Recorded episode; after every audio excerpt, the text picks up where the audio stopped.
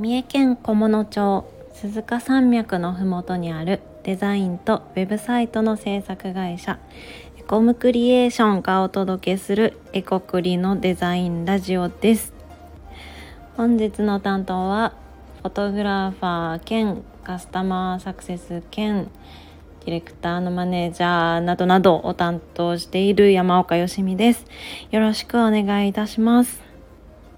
えー、皆さん昨日は大雪が降りましたね。どうでしたでしょうか、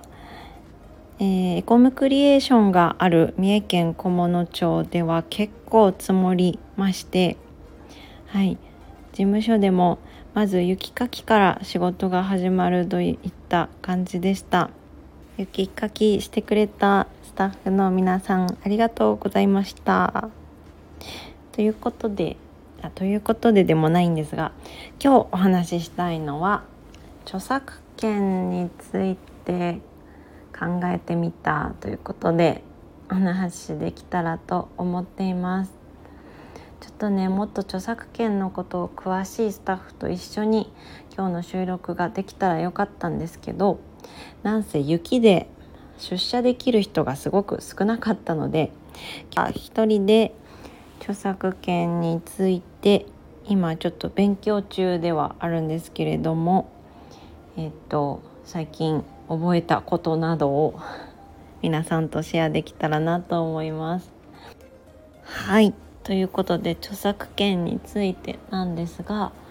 えーと、著作権は一つの一種類の権利ではなくて実は著作権の中にもいろんな種類の権利が入っているそうです。で著作権は大きく分けると2種類あって著作財産権と言われるものそう財産権としての著作権とかって言われるものともう一つが著作者人格権の2種類があります。でよく著作権を譲渡するとかって言ったりすると思うんですけど、えー、譲渡できる著作権は著作財産権の方だけです。著作者人格権は譲渡したり、えー、売り買いしたりっていうことはできないと。いうことらしいです。で、えー、譲渡できる方の著作財産権の方はですねこれもさっき言ったようにいろんな種類があるんですけれども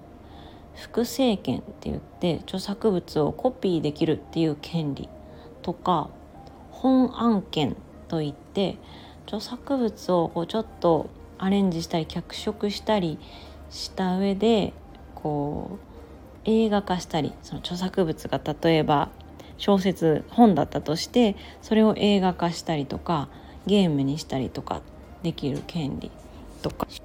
あとはえーと、翻訳権といって外国語に翻訳する権利とかとかいろんな権利が入っています。エコムクリエーションでもこうお客さんに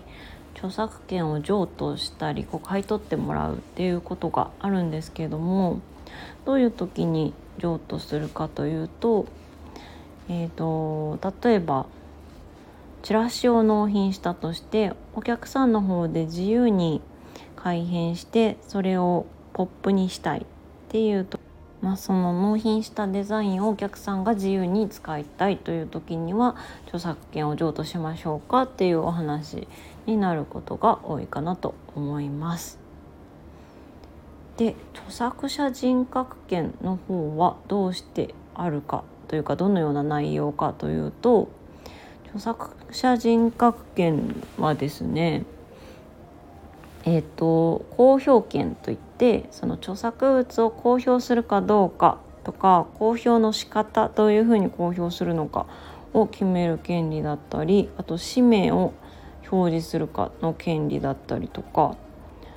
あとは同一性保持権というのもあるらしいです。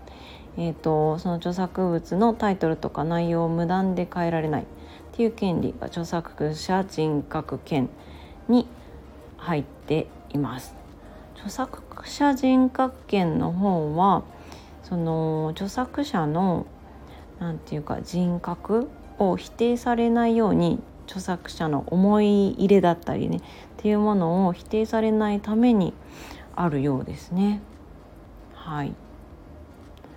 ということで著作権について私が今学んでいることはここまでになります。また、えーと、社内でもシェアしたり詳しい人に聞いていろいろ覚えていきたいなと思っています。でエコムクリエーションの場合は著作権について、えーと顧問弁護士さんに相談したりっていうことができるんですけどもフリーランスの方も結構、えー、商工会さんで弁護士派遣っていうのをしててこう弁護士さんが商工会議所に来てくれて弁護士さんに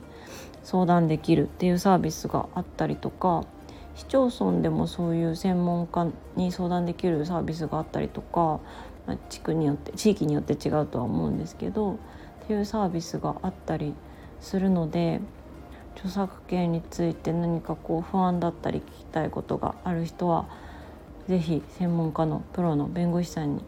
聞いてみるのがいいんじゃないかなと思います。はいそれでは今日は聞いていただいてありがとうございました。いいねと思ったら、えー、いいねやコメントで応援してもらえるとありがたいです。レターやフォローもお待ちしております。それでは今日はこの辺で